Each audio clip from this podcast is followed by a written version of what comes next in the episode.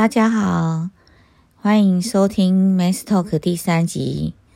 大家想不想了解看看如何在自闭症的家庭里面生活呢？我们家有三个男人，我们家的老爸是高功能自闭症，我们家的老大是雅斯伯格症，虽然现在已经没有这个名词了。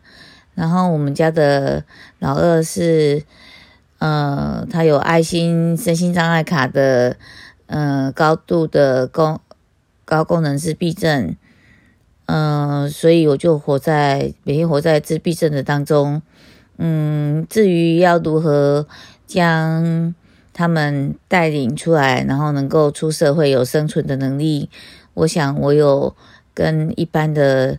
呃，家长不一样的看法，嗯，想在这里与大家可以讨论。首先要讨论的是我先生，我先生呢，基本上他在原来的工作岗位已经工作二十年了，所以他是一个很奇怪的人，大家都知道，而且非常多的医生，通通都是雅斯伯格症，不然就是自闭症。不然你想想看哦，如果有一个人他已经麻醉好了，躺在你面前，然后跟你讲说，麻醉医生跟你讲说，你切下去他不会有任何痛觉。如果你是正常人，你敢切吗？当然是不敢啦。所以呢，才要有医生这个职业，他们才会比较多是。雅斯伯格症，因为他们的职责就是在救治病人，而不而不是在有同理这个病人这样子。他们最主要的目的是解决病人的疾病，而不是说在同理他，然后连第一刀都划不下去。那我先生呢，他是早产儿的医生，所以他非常的细心。他对于工作上面的事情，他想来相当得心应手，但是对于人际就是零分，就是他可以。跟你擦肩而过，不认识你，包含他老婆在内，他还是一样没有看到我。他就是不知道，都活在自己的世界里面，所以他根本就没有办法去思考，看看别的地方有什么。然后他只每天做好自己的工作，然后他回家之后也很安静，很少讲话，除非我找他讲话，不然他都不太找我讲话。呃，一直等到他要从原来医院退休满二十年退休之后，他要去新的医院的时候，他觉得他非常的紧张。他问我说：“老婆，你觉得我该怎么办比较好呢？”嗯，然后很多的人都把我抓去跟我说，他们非常担心我老公。然后那时候我心里就在想说：“你担心我老公，你怎么不跟他讲？你们每个人都一直跟我讲，你很担心我老公。”然后学长也担心，朋友也担心，大家都担心。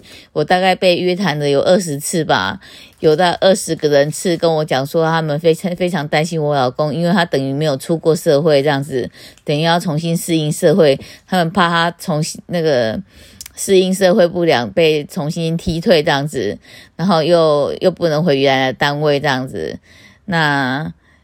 后来我就想出一个办法，我把那个重点浓缩成两点。第一点，我跟他说：“你到新的单位去，早上去的时候跟你同事说早安，然后尽量点头微笑打招呼，然后眼睛看着别人。然后第二点，下班的时候要说再见。那如果可以更好的话，就偶尔买咖啡请他们喝。”第一点做到这样子就好了，然后第二点的话就是，呃，尽量如果人家找你讲话的话，要有有所回应。嗯，你只要可以做到这两点，呃，这个其他的事情呢，我们就等下个月你回来的时候，我们再讨论好了。如果你可以适应的话，就适应；如果你不能适应的话，再说这样子。对。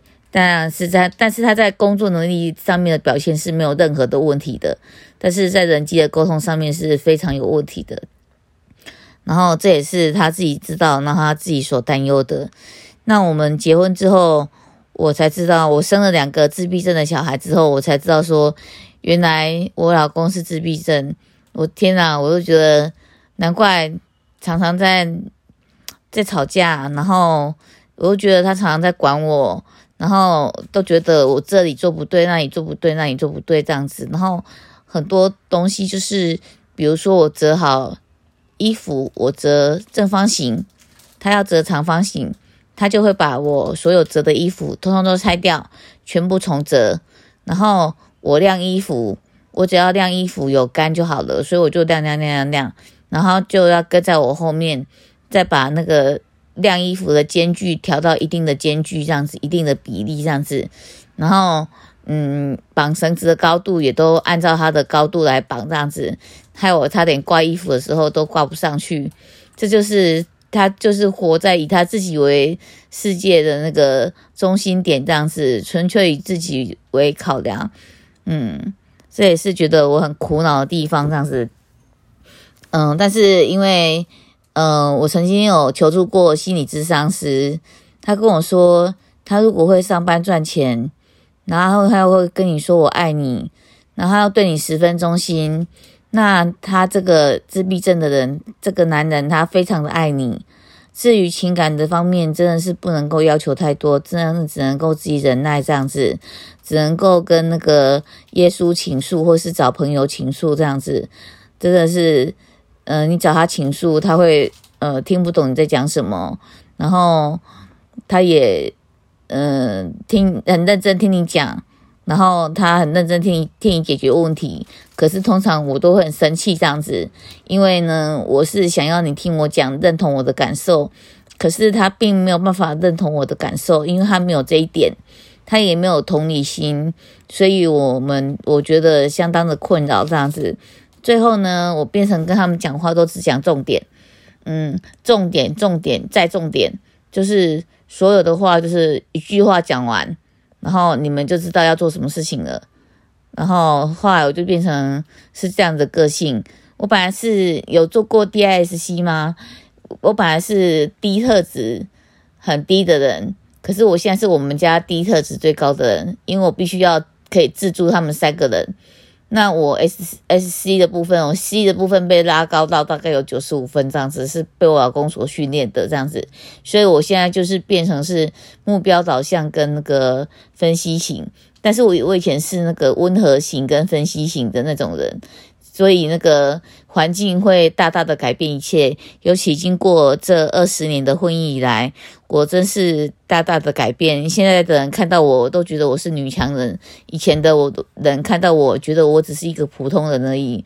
看差落差有多大，真的是，嗯，你周围的人真的是可以改变你，也可以磨练你。如果你觉得这个是正面的。